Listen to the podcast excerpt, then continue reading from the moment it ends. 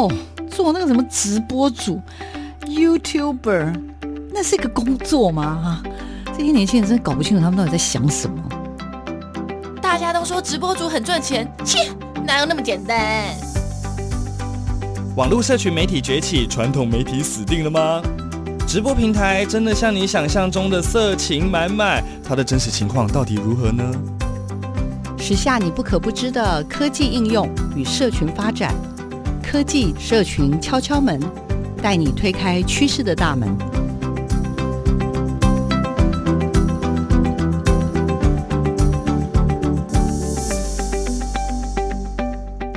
欢迎收听每个礼拜六上午十点到十一点的科技社群敲敲门，我是小黄老师，各位听众朋友，大家早安。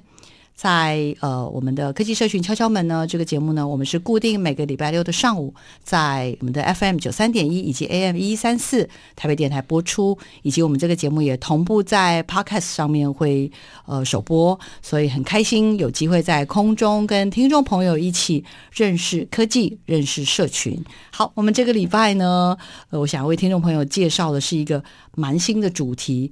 其实老实说，应该也不新了，只是对我来说是很困难的，所以呢。我就觉得，哎，抱着诚惶诚恐的心情来谈这个礼拜的主题。那当然呢，我们就要谈这种很新兴的主题，我们就会希望找到专家。我们今天为听众朋友邀请到的是我们的资策会我们资深产业的分析师，以及其实他也是一位组长了啊，李正华李老师。那正华老师本身自己也在大学里面任教，所以我觉得很开心啦。因为跟正华老师在通讯的过程当中，就发现哇，太好了，因为我很怕是那种。早就是很有学问的专家，然后或者没有 没有办法跟这个我们的听众或观众互动，这样好了，老师赶快跟我们的观众跟听众朋友打个招呼，好不好？好，那啊、呃，那节目的听众跟观众朋友，大家好。那很开心有机会啊、呃，受到邀请来参加这样的节目啊。嗯、那啊、嗯呃，我也其实很喜欢聊天啊。太好了！就是刚刚在还没开始之前，其实我们也都在聊天，已经聊开了，对对对，已经聊开了，对对，对，没错没错，这这个是很开心。对，介绍一下您的这个研究的领域跟专业好了，嗯、因为其实每一个念起来，我感觉都是一门大学问，所以我刚刚前面为什么会请教你这么多，就是因为我觉得我的每一个项目，我觉得老。师的专长都好厉害。来，第一个是，嗯、其实啊，不管我上面其实一般写的什么新兴网络服务啊、区块链啊、资讯安全啊，或者什么软体技术这些，大家如果看我的背景就知道，因为我基本上是念资讯本科嘛，哈，嗯，其实归根究底呢，它基本上都是资讯，都是资讯的这一个部分。那只是说它在网上发展到不同的这个可能应用面，就看起来哇，它好像有很多，嗯，所以说基本上那个其实是。大家看起来觉得说哇，好像很多，其实啊，从我们看起来，其实追本溯源就是资讯。资讯老师太客气，因为我稍微看到一个，比如说新兴网络服务、资安、人工智慧的技术、云端计算，然后软体的技术应用等等，区块链、虚拟货币啊，什么企业 IT 应用等等。反正我真的看到都觉得哇，这真的是每一个都很专门。虽然老师说对了，好像都跟电脑、都跟资讯有点关系，可是。我们现在好像几乎不要说是成人，我觉得现在连小朋友吧，对。对，现在连很从很小的小孩子，你看他们其实可能就是一个平板或一个手机，他们其实就已经跟这个全世界是连接的。是是，因为现在的环境已经就是资讯化这件事情，其实已经融入在我们生活里边。它跟过去你可能觉得它是一个很单独的东西，你要特别去做什么，你才会。啊，使用或得到，但是其实在，在啊，Internet 开始发展之后，后面可能我们讲说一些小型的装置出现之后，其实现在讲万物联网，其实什么东西都联网的情况之下，对啊、呃，现在的这个我们讲的这个生活周遭来说啊，你似乎没有网络，没有这些资讯的使用，你就会觉得好像少了什么。不是，应该是不能呼吸了，不能呼吸啊！是，像我今天啦，也跟听众朋友报告一下，就是我今天稍早的时候呢，有一段时间。手机不小心放在我的车子里，然后我就在那段时间，我觉得整个跟地球失联的感觉，是，是，然后所以我就会觉得说，哎，我们真的不能小看。资讯科技对人的影响。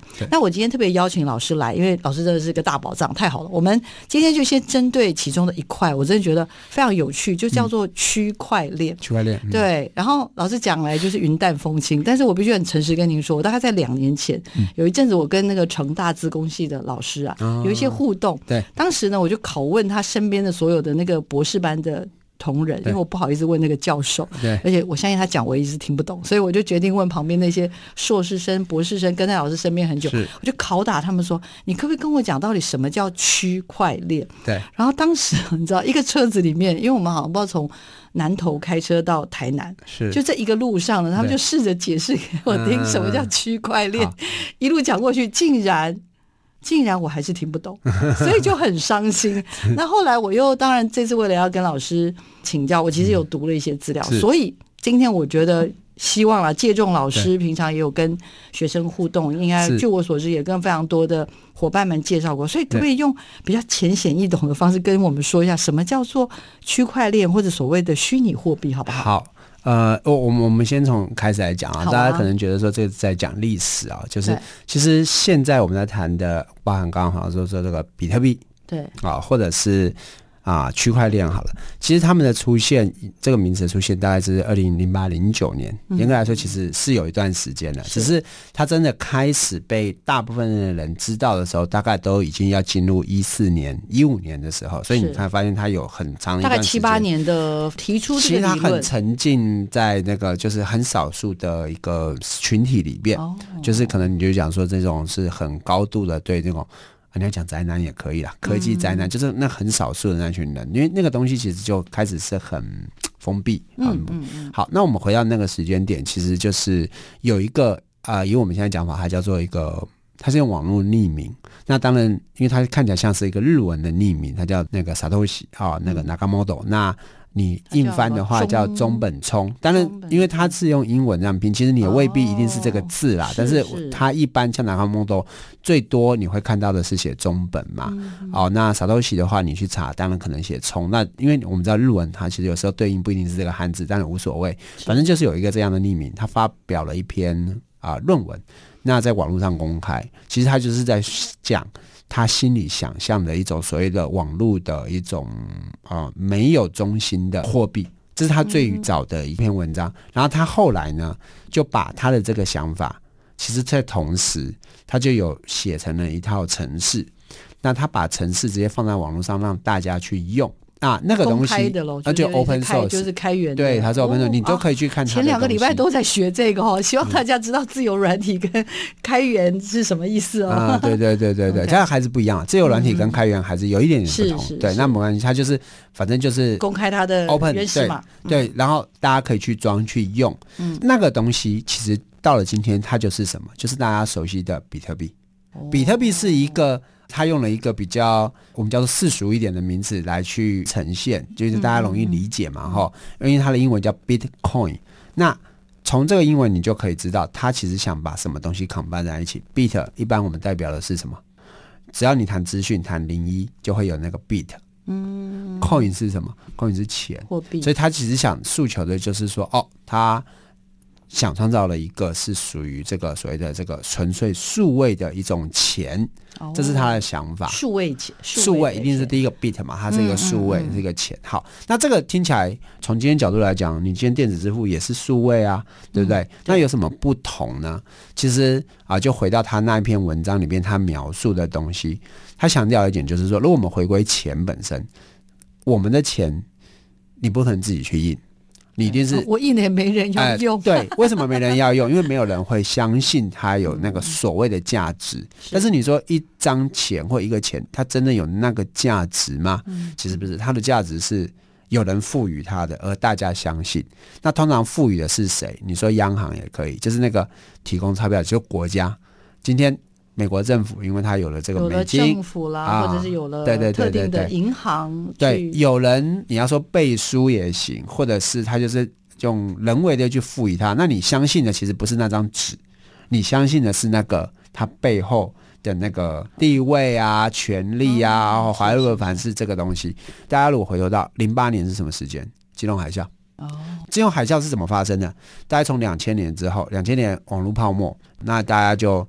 你知道，为了救经济，其实讲白了叫做印钞，钱多了，钱多了之后就开始会吹很多的泡沫、金融啊什么这些，然后最后到零八年就炸了嘛。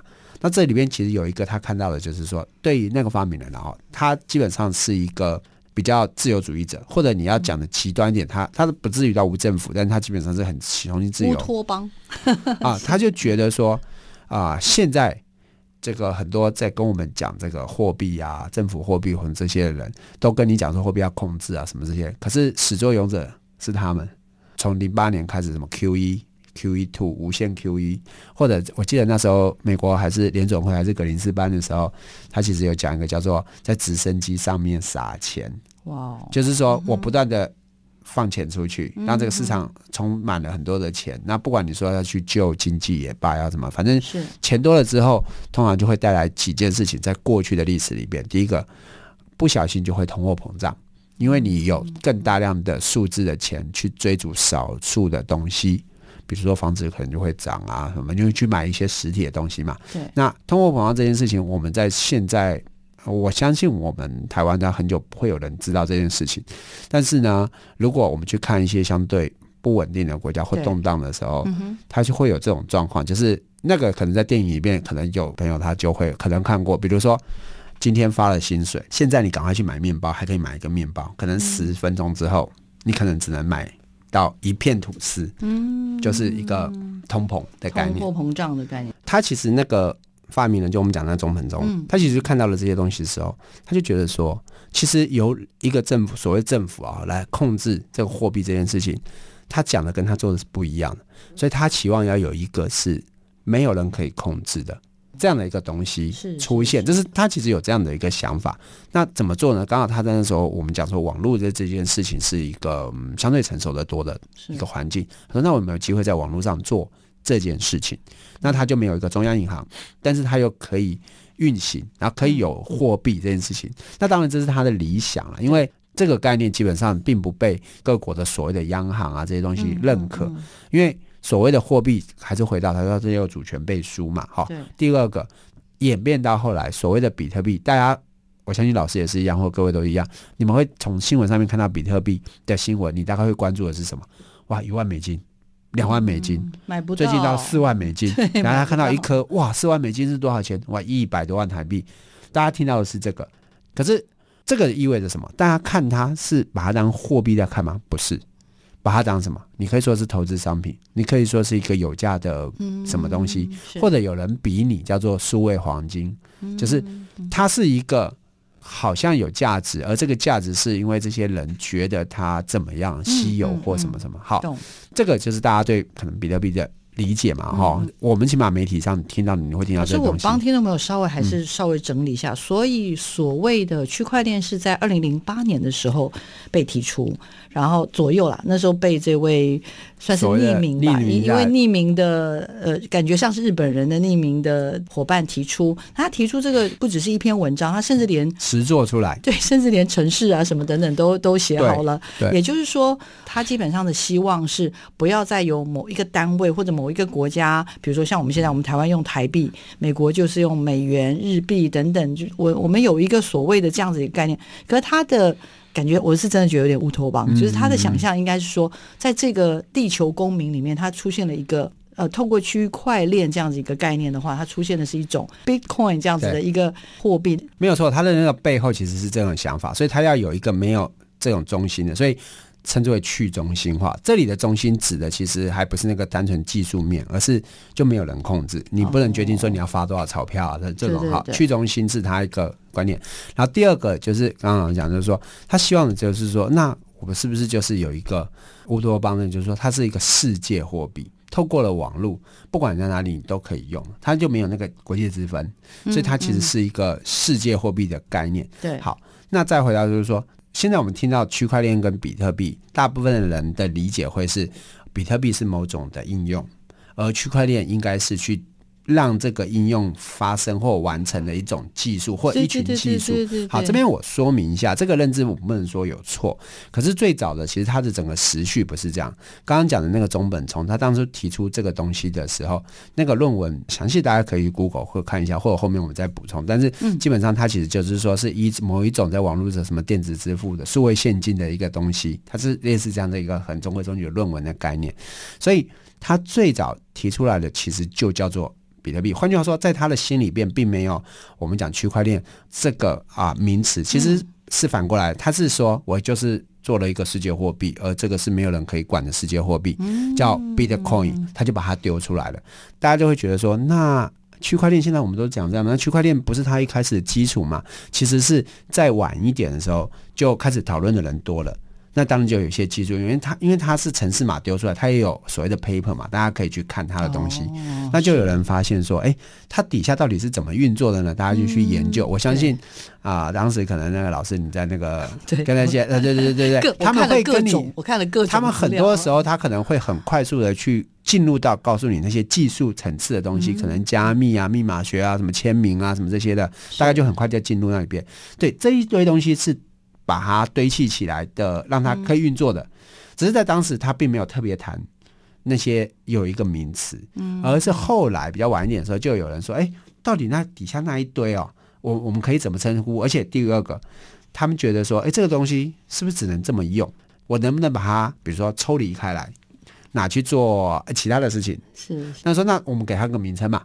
那就叫做 blockchain。如果是这样，我这样有点懂，就是，嗯、呃，我我这样比喻不一定听众朋友可以接受啊。不过也可以跟李老师、郑华老师稍微讨论，就是说有点像脑补，就是他一开始的时候 他提出来的一个这样子的理论，呃、然后甚至他也做了一个壁纸，或者整个的他的整个东西都已经写好了，但是他并没有把这个东西就是被称呼为，他没有特别去谈那个，那是后面的人对，对，所以这一群。我们给他个命名，比较像是这样，他就是在发生了，对对对。好，那刚才又回到说，那他的想法是世界货币，所以很多人都一定会问说，他的货币在哪里？他说我看不到啊，他好像就是个城市啊，也没有一个实际啊。你说黄金，我会有黄金啊，钞票讲白了，你还有张钞票，对不对？那他什么都没有。好，那这个就是我们就要回到它的本质，到底。这个东西它的所谓的运作是什么？那我们也要回答的就是，那到底区块链是什么？因为我相信，在过去很多的时间里边，大家听到这个，我相信一般的人有七成会把区块链等于比特币，他会直接等于这个东西，嗯嗯、但是不必然，对，不必然，对。对那到底区块链是什么？我们先回到这个东西本身哈，嗯、它应该是一群所谓的技术所集合。它可能是有助于去做某些事情。好，那区块链本身，它其实最原始，或者是说它最根本在做什么事情呢？其实非常的简单，它就是记录资料啊，特殊的记录资料的方法。你要完成这件事情，可能需要很多的步骤或很多的部分。比如说，我今天这边要拍个照，你可能要有个脚架，要有个相机，要有插电，就好几个组件，对，才让这件事情可以完成。所以区块链它基本上是好多个组件所拼凑起来的，它只是算是一个集合性的名词，它不是一个技术。这样子，okay, 所以一个区块链的技术，它其实有像刚刚讲，它有好几样、好几块、好几个元素对在里面。好，那那老师，我们这个可以稍微等一下晚一点聊。但是我还是有一件事情很好奇，嗯、我帮听众朋友赶快追问一下，就是当他二零零八年、零九年提出这样子的概念的时候，到我们看到的新闻，我们现在可以回头去爬新闻嘛？嗯嗯、那时候比特币真的就是你知道很多人在讨论，那看来好像这个币还真的有人在发行了。我我还是蛮好奇，所以因为甚至到最后就是大家在说。炒那个比特币，像老师这样，它价值多少钱？显然从零八年到后来有非常非常热烈的发展，甚至还有什么泡沫化什么的。所以这一段，各位老师先帮我们先就是脑补了，是正式文字补、声音补了。对，应该是这样子讲，就是我们还是回到，就是说大家会对钱，因为你听到了钱，你会对钱本身一定有个既定印象。但是其实我们先回到一个最基本的，我们先问问黄老师好了，今天。啊、呃，我说，假设你在某银行，随便华南银行，银行里边，嗯，你可能有存一百万，对，对不对？好，其实你有真正去看过他的一百万在哪里吗？不会吧，你不会知道。对你而言，你会得到的是什么？嗯那一本子本子，对啊，假假设像台湾还有本子，像在我们在像我之前去大陆或哪里，他有的时候你的等级不到的，你还没有本子啊，哎，对不对？对，那他不用数位的嘛，哈。反正你就，但是你有一个 ID 嘛，你用你的护照什么这些东西进去账号，你有个 account，对对，就是我们讲的银行的账户，账户。好，我们就假设你就是有个银行账户，你有多少钱在这个银行里边，其实看的是什么？它的记录里边。就是你想象一下，回到再古早一点，银行好像有个账本，这账本上面有他所有的用户的账号，或者我们叫 account，然后你有多少钱是在这个 account 上面的数字显示的数字，其实是个数字，对对不对？对对所以简单来讲，区块链回归到最基本，我刚刚说过，区块链做什么事情，它就是在做记录。所以在比特币，它里边的东西就是什么？你就想象成它其实是发展了一套记录这个账户数字的方法。嗯，所以银行比较喜欢用账本。或刚刚我们讲 blockchain，如果大家有对这个领域稍微有呃比较多一点研究的话，偏金融领域的，他在谈 blockchain 的时候，有的时候会更多的会用另外一个词叫做分散式账本科技 （DLT），Distributed Ledger Technology。OK，对，那这个东西是 WEF 就世界经济论坛在二零一五年的时候，他们可能就出一些报告，但这个报告里边他们用了这个词，偏金融的人为什么对这个东西会比较？跟接受会有感，很简单。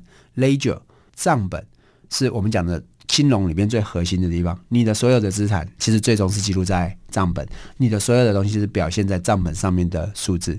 所以，如果回到比特币，他做的事情就像金融一样，只是他创造了一个世界的账本。他希望这个所有的世界上每个人在这上面好像都有一个 account。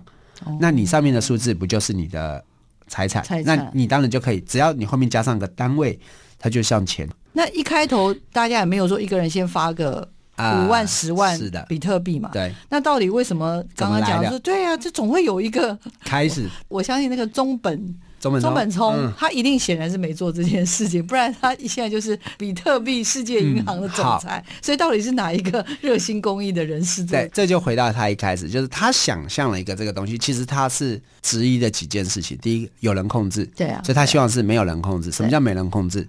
他写了一个城市，他把城市丢到网络上面，这不是我控制。他的意思是说，这城市就让他自己去跑了，而且这城市是公开的，我没有留一些什么东西在里边，我没有留后手啊这之类的。好，那再来就是说，怎么开始？对，这个就是涉及到，就是说，我们讲比特币啦。对，今天刚刚老师在讲说，虚拟货币或加密货币，它就有百百种了，已经不必然是这个样子了。就是说，你说你刚刚说他开始有没有先放在自己口袋，先放个一百万个啊，是吧？对，哎呦，后面当然就有人搞出这种奇怪的花招，就是有热心公益人士。哎，没有啊，就是说，比如说现在讲的加密货币，当然后面就会演变了。嗯、哦，那我们先回到它最原始，比特币没有错，它在创造货币这件事情是怎么创造的？对，很简单，他那时候设计就是说，他觉得呢，呃，所以有人说它像黄金的逻辑是这样，就他在城市里边呢，他设计了几个机制，第一个。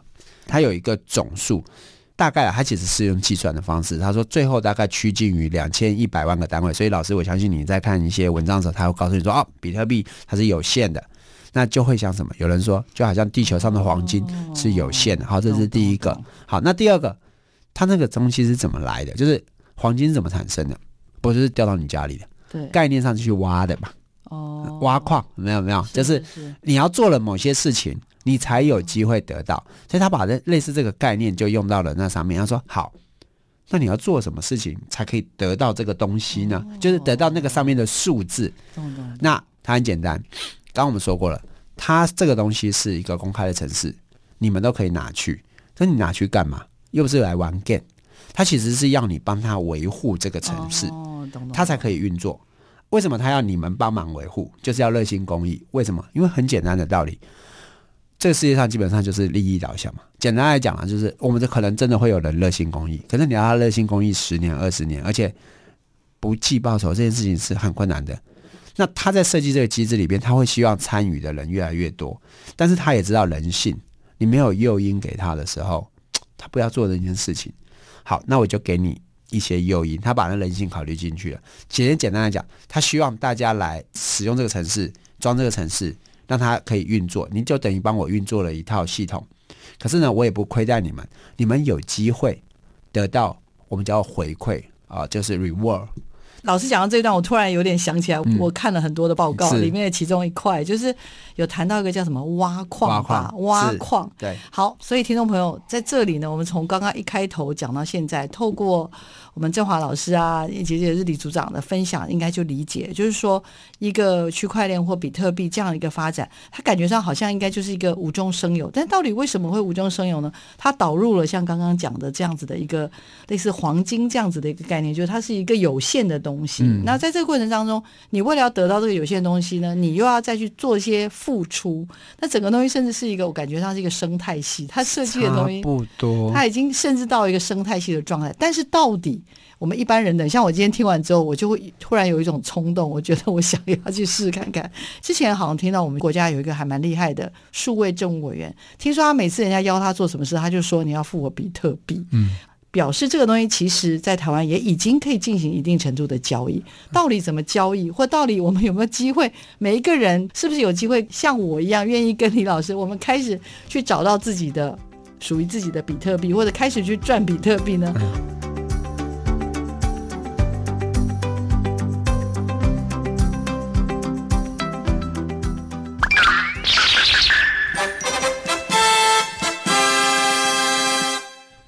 科技任意门。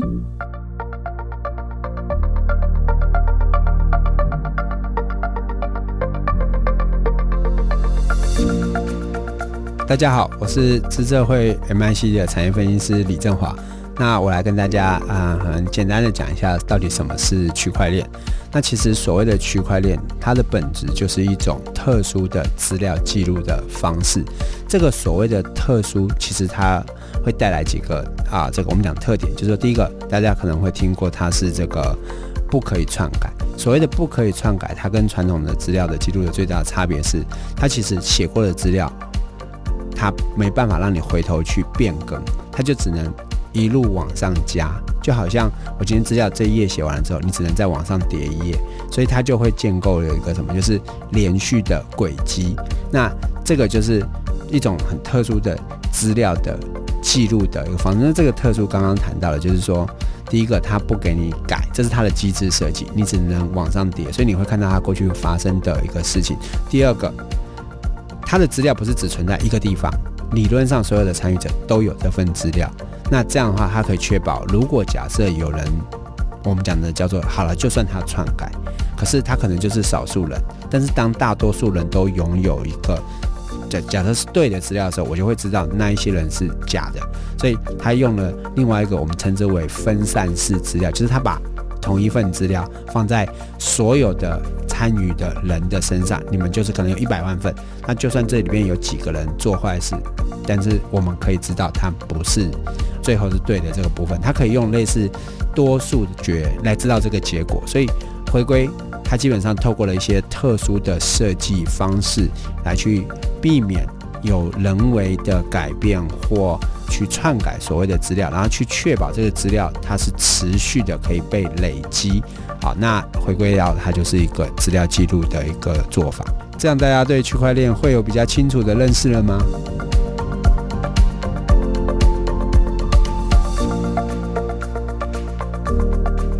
那老师刚刚其实已经跟我们聊了一下，就是所谓的这个区块链，然后比特币的所谓的 reward。其实我问这么多，就是因为为我自己着想。嗯、我在想，到我是不是有可能可以开始成为得到比特币了？是是，是，请教老师一下。那我们谈一下，就是说那个 reward 呢，其实就是啊，大家可能更常在媒体上听到，就是去挖矿。好，挖矿其实是一个形容词啦，它的意思是说你要去做某种付出才会可能得到。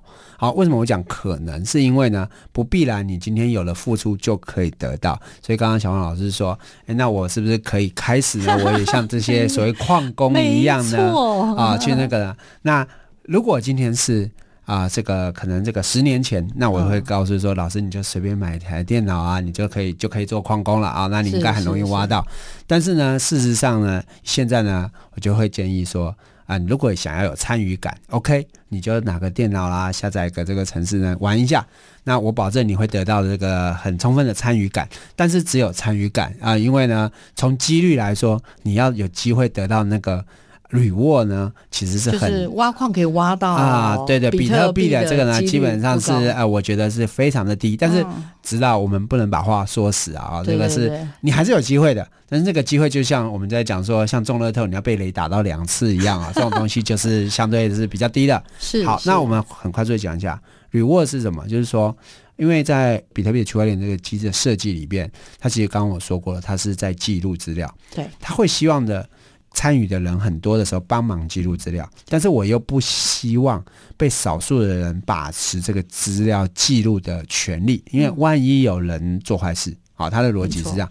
那我希望随机，那怎么做随机呢？他不是说真的去抽签或选，他其实他的做法就是说这样子。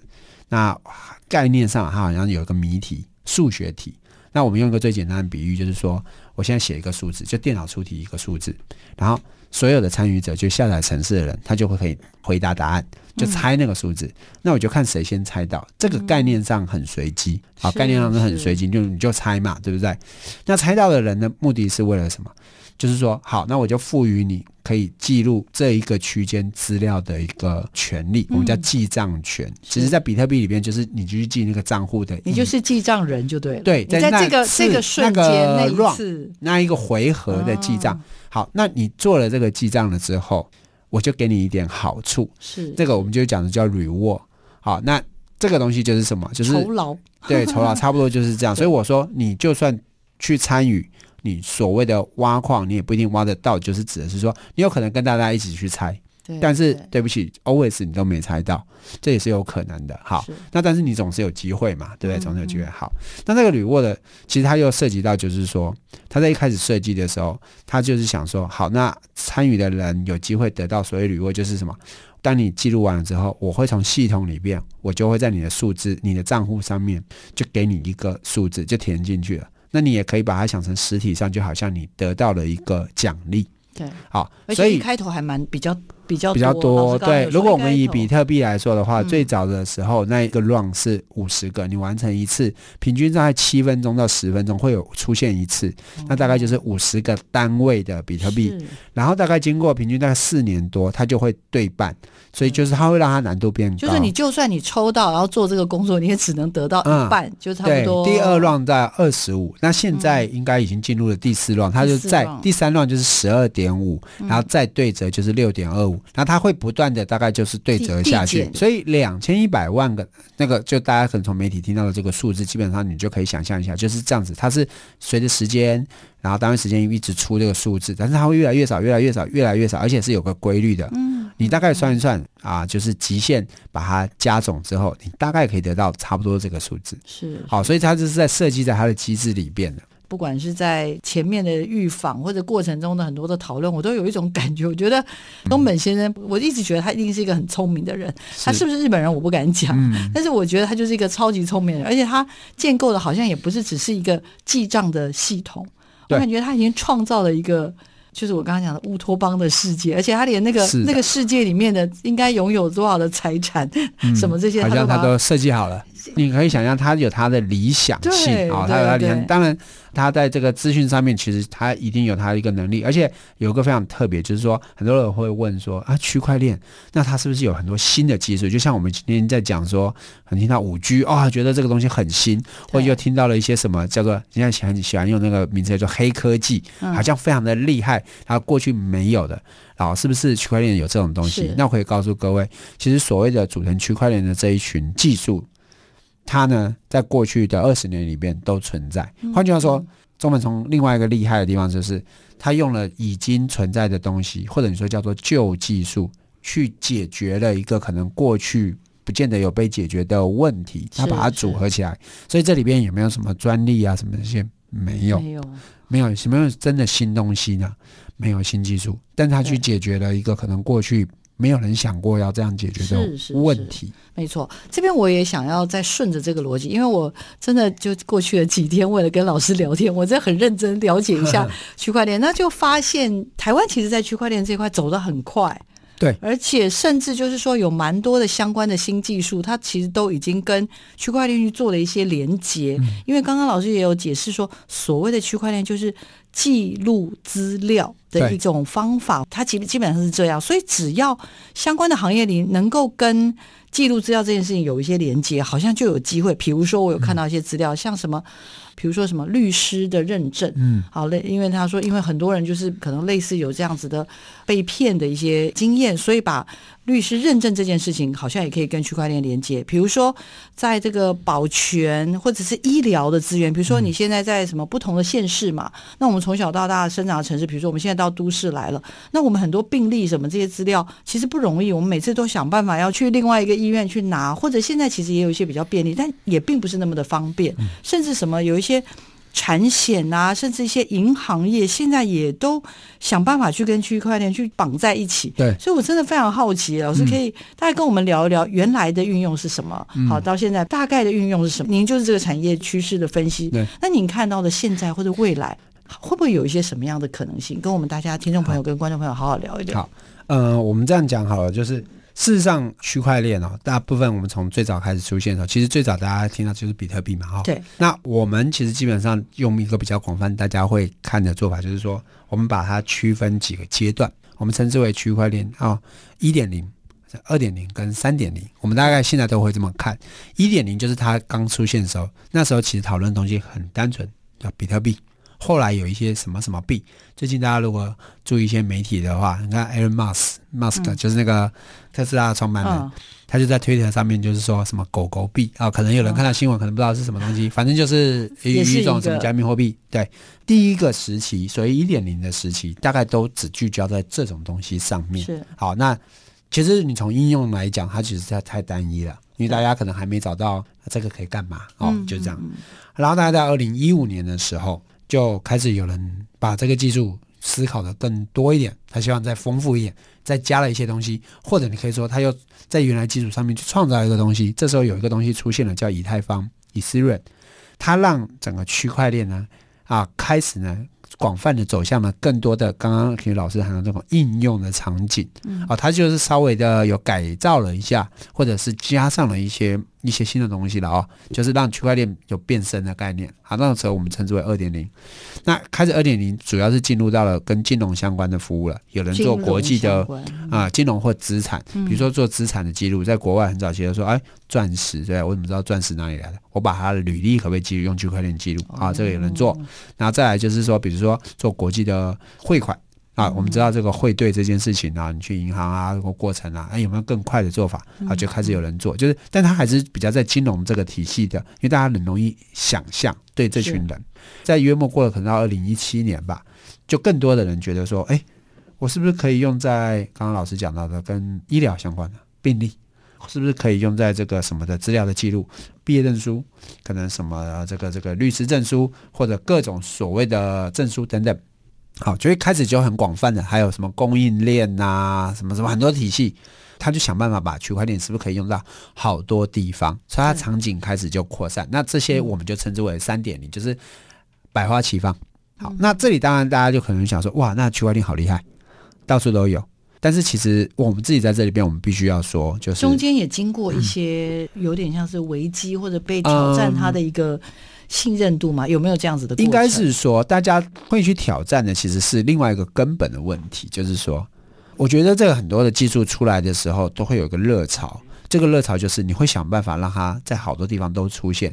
但是我们一定会问一个问题，就是这个技术真的在这里是被需要的吗？嗯，啊，就是说，不是为区块链而区块链。对，老师很厉害，他就讲到了一个点，就是说，很多人会质疑，在某些的场景里边，是不是一定要用区块链，或者区块链真的带来的价值吗？就是我们必须说，在有些地方，确实它是为了区块链而区块链。那这个背后当然有很多的目的啊，那我们就先不谈，有的是商业为了行销或各方面。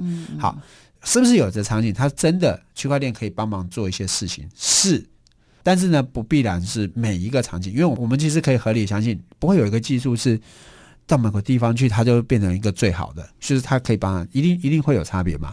所以我觉得在这里我们要有这种认知，它绝对不是一个万能。但是大概在前一波热潮的时候，它其实就被塑造成了一个就是无所不能。但这个其实是从我们从技术角度来，它其实是不可能发生的，不会有个东西是这样。我们必须要认知到，所以。哦，我们对这个的正确认识，其实就是哦，我们理解到它。那我刚刚说过，它是一个啊特殊的资料记录的方式，它可以让我们如果有某些的记录，我并不希望它中间有被改写的可能性。嗯、那我要确保它不会被改写，可以让很多人可以去查阅或什么的话，那可能这种情境区块链就还蛮适合的。当然，那就回到就是说，那我们挑的情境是不是满足这样子？我们就可以去检视，啊，我们就可以检视这些事情很很单纯哈，很单纯。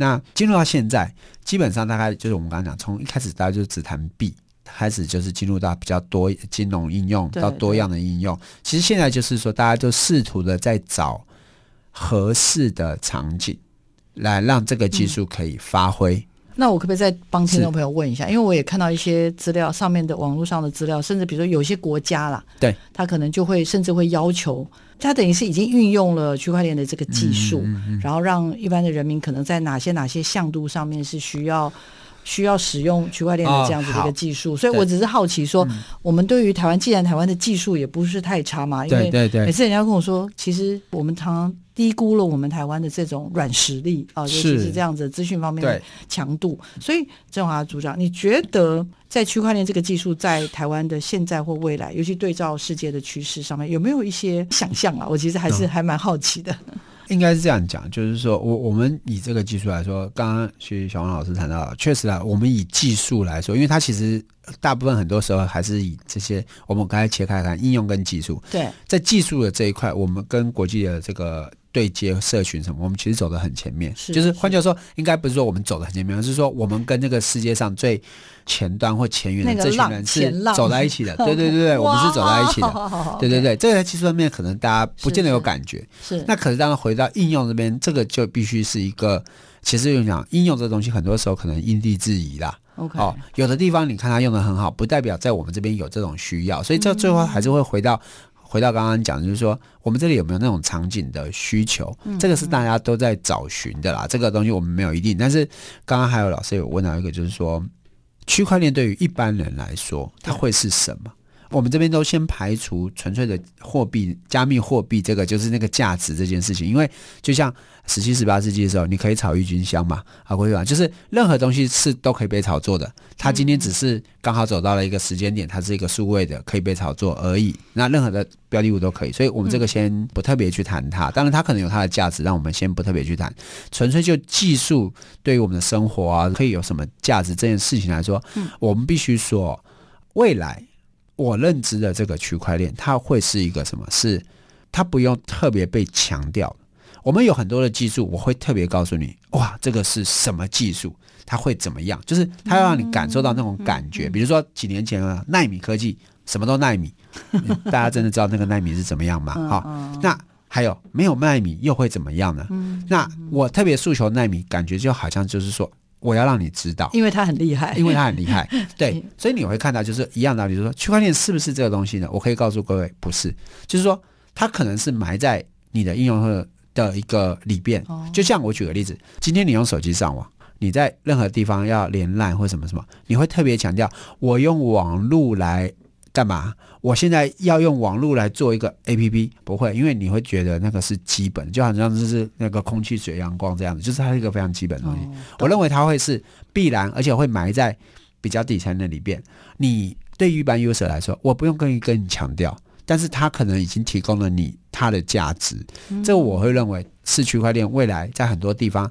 啊、呃，它其实不会特别被强调，但是他可能会扮演某一些关键角色的一个、嗯、一个样貌。嗯、这个是我们从技术角度来讲，我认为它比较像是会发展的。换句话说，其实可能更久一点，你可能就会有人如果是跟你讲说，哇，我这个是区块链什么什么，那我们讲的白点，其实他只是为了要告诉你这件事情，但是他做的那件事情，可能有没有区块链，你不会感受到。是，而我也认为是不会感受到的。嗯。嗯好，那我帮听众朋友也整理一下，就是老师刚刚讲的，哎，真的蛮有趣。就是因为我可能真的是前一两年花很多时间要搞清楚，因为那时候不是就是太红了。嗯、但是我发现大家都讲不清楚，我觉得其实也是还蛮挫折的。是我只是一直强调说，哦，它是一个什么去中心化，对，什么等等之后，然后什么分散式什么记账。当他越拿出这些东西的时候，嗯、其实我就越困惑。对，所以这也是今天为什么特别想要请老师跟听众，还有甚至是跟我吧，我觉得代表大家，觉得就是对这些是非常茫然的，去了解说这个东西到底。我们是不是非懂不可？嗯，还有就是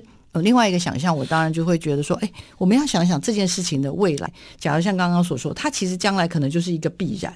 那我们只是说，在现在一开始接触这个专有名词的时候，我们会觉得陌生。对，其实我们又看到了，应该说我们还是要谢谢中本先生，就是他的这个概念其实是像刚刚讲的，他好像是可以成为解决一些我们大家都蛮困扰的问题的一个好方法。我相信，是不是这样子？我相信会。好，那我在。就教老师就是说，因为毕竟这也是你的研究专长，我其实还蛮好奇，就是说，我们对于一般人，比如说现在小朋友好了，嗯、中学生，我们需要让他们知道说 区块链是什么吗？嗯、还是说就告诉他们说，你就顺顺的把该学的基本的？因为其实我常常也会觉得，为什么像刚刚您说，资讯管理其实就是把资讯跟很多的产业中间，你担任那个翻译。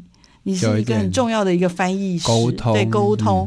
嗯、那我们能不能让每一个人在资讯素养，嗯，对不对？像这样子，刚刚讲资讯的素养里面可以有所提升，嗯、然后让大家也觉得这东西其实是我们生活的一部分。老师，嗯、老师怎么看这件事？呃，当然，资讯呢，以今天来说，我们刚刚前面聊到，其实我们的生活周遭其实就围绕的，其实应该是说，我们现在已经无所不在，对，无所不在了。对，好，那就回归到就是说，那我们怎么看待这件事情呢？您刚刚提到了素养，我觉得素养它就是一个比较根本的。刚刚不管我们谈到了各种的这些名词啊、哦，其实如果我们没有那个很基础的东西的理解的时候，这些东西对大家来说，包含老师刚刚起来，为什么你会困惑什么这些东西？因为名词会不断的发生。对，对，对对。但它的本质是，至少短期，它的我们讲资讯这件事情，它的本质是不会改变的。你回归到这个部分，我认为其实最终其实就是我们在任何的知识的获取上面，我觉得它都会回归到一个先基本的东西。当我们有了基本的认识的时候，你在网上去看这些，你可能觉得很新、很很远，或者是很什么的，你才会比较容易进入，而不会太快你就。直接跳到那个上面的时候，我们讲白就是，当你没有那个根基的时候，其实啊、呃，为什么很多人看我完全不知道他在讲什么？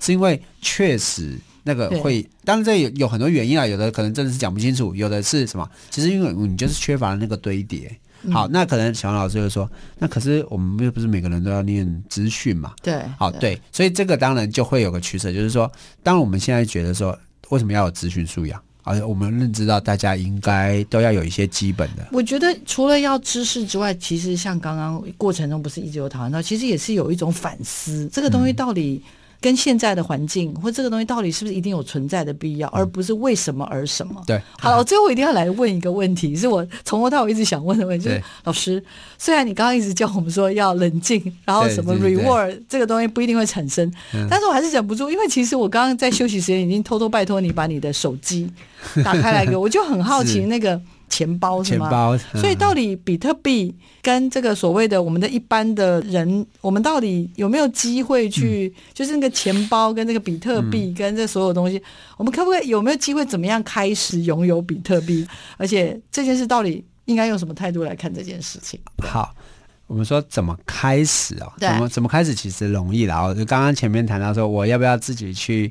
啊，下载程式去计算挖矿啊，什么这些，我觉得这个当然都可以参与，但是它太慢了，而且你也不一定得得到。好，但是但是你可以得到很多经验。好，好，那如果我们讲说你最快得到这件事情，其实讲白了，在中华民国台湾，好，嗯、我们把所谓的比特币这一类的东西，我们称之为虚拟通货。哦，啊，它不叫货币，因为我们大部分的主权国家的央行也不认为它是货币，因为货币有背后主权的意义。但是什么叫通货呢？啊，很流通的货物，就是你今天去买卖所谓的比特币，跟你买卖杯子，哦，那它有个价钱，你就花钱去买，只是说这个价钱可能会浮动，哦，啊，就就这样的。那有没有一个场所可以买呢？有啊，你可以在 eBay、在 Amazon 在哪里买东西，你自然就会在有，去买没有，在国内也有，也有了啊，也有也有这种我们平台啊平台或者他们叫做。加密货币或虚拟货币交易所，好了，这是他们的称呼了啊。但简单来讲，就是呢，你可以用钱用新台币，然后去买到啊、呃，你想象的，不管是不是比特币啊、呃，还有很多其他的币，就是你可以去买到这些东西。嗯、那其实就是最快可以有这样的一个进程。那啊、呃，假设大家对这个东西，当然我们没有什么资料啊，就是说，其实我们讲很多。这个东西啊，就是我个人认为，你去走过一次，投资存在有风险，这个 我们本单位不对对对，负责什么。但是就是回到，就是说，其实我们很多的时候就是我们叫做坐而言不如起而行，就是你看了再多的书啊，你还是无感。嗯，你你下去走一次那个过程，哎、欸，你就有感。好玩呢。对，就是我我有个老师啦，我有个老师这样，他之前也跟我说，他几年前他为了要教区块链。但是因为前面也是讲比特币，然后他呢就去自己呢去掏了几千块，那个时候去买了一点，然后说，然后他就摆在那里。当然还好，他的密码没有忘记，忘记了就拜拜了啊，因为他没有办法像我银行，我说啊，那我还可以拿双证件去那个时候，对不起，去中心化就是没有人帮你负责，哇啊，你要自己负自己的责，就是你的密码忘掉了，sorry。这钱就不属于你的了。呃，应该是这么说，这个钱你会知道是你的，但是你 always 没办法把它拿出来，这个是一个很吊诡的事情。哦、但是反正就是如此。那他说他那时候呢，就是自己走了一遍这个，因为他了解嘛，教学生啊这样子。然后呢，他说这就摆着摆着摆着，哎，说最近上来之后，哎，他说他发了一笔小财啊，这其实不是一笔小财，他说是几千块哦，现在算起来就是十几万哦，真的好厉害啊！呃但是我觉得他最厉害的是，没没事，我没有要鼓励老师，我没有鼓励老师，也没有 鼓励听众观众，而是因为作为一个呃，我觉得就是我我其实自己也是为什么要开这个节目，也是就是觉得有很多东西其实是我们生活的一部分，可我们只是选择忽视，因为觉得这东西有点离我们很遥远，可是它可能是我们生活的一部分。对，那我最最终最终我还是会想说，老师，如果假如举例来说，像我或者我身边的人，真的已经有人在做。像这样的叫什么虚？你要叫虚拟货币也可以，叫加密货币，加密货币在做这个事情。好，老师给他们一个健康的心态来想这件事情。好，因为很多人都问我说，那个比特币到底它的价值在哪里？那老实说，我也很难告诉你说它的价值是什么。那我只能用个更简单的说，就是说所有的东西啊，就是所谓的价值与否是人的认定。嗯，所以当今天大家觉得那张纸值钱。有人愿意，不一定是你。有你可能觉得奇怪，可是有人愿意用一百块钱买那张纸。从市场的机制来说，这张纸在现在它可能就值一百块。好，那当然你换个角度讲，如果今天大家都觉得我没有人想要花一毛钱来拥有它的时候，它在这个市场的价值可能就是零。好，那我们怎么看待这些大部分像比特币这类的无中生有的虚拟货币？我觉得是这种心态。那你说？那这样我还不要买？我说这个就是刚刚小王老师说的这个，啊、这就 depends on 你个人的偏好，是啊，对，因为会有人赚到钱，是，但是我们基本上并不是去告诉他说，哎，你要用这个去赚钱，而是说你要有那个正确的认识，没错，对，其实就是这样。我想听众朋友应该今天跟我一样嘛，就是会感受到，就是有很多东西值得我们。了解，然后也没有想象中的这么可怕。嗯，一旦你只要愿意，然后开始去接触，虽然我很用力的想要了解，然后我觉得我也稍稍有一点接近了，然后甚至自己也觉得，哎，有些事情其实可以去尝试。那。很重要的是觉得听得不过瘾，因为老师的 强项太多了，而且老师也很很健谈，很愿意跟大家分享。所以我希望啦，大家在听完今天的这一集，关于我们的这个所谓的区块链跟比特币的这样一个，我个人觉得还算是蛮新的议题哦。希望大家有一些不一样的感受，然后。如果你愿意尝试，我觉得也蛮不错。小黄老师是，反正我们还会再找老师来聊天，我肯定是会想要试试看。那至于说能不能致富，徐老师刚刚说要用一种健康的心态来做这件事情，嗯、我觉得这最重要的。对啊，对不对？好，我们今天的节目呢，就到这边告个段落。我也很开心有老师加入，那也相信了，既然听得不过瘾，就要请老师再继续来。而且老师有非常非常多的专长可以跟我们分享，我相信大家可以在这个过程当中也感受到，真的新知源源不断。然后有很多东西其实没有大家所想象中的这么距离这么的遥远。也感谢呢听众朋友的收听，请持续锁定我们的科技社群敲敲门，我们下礼拜见，拜拜，谢谢老师，拜拜。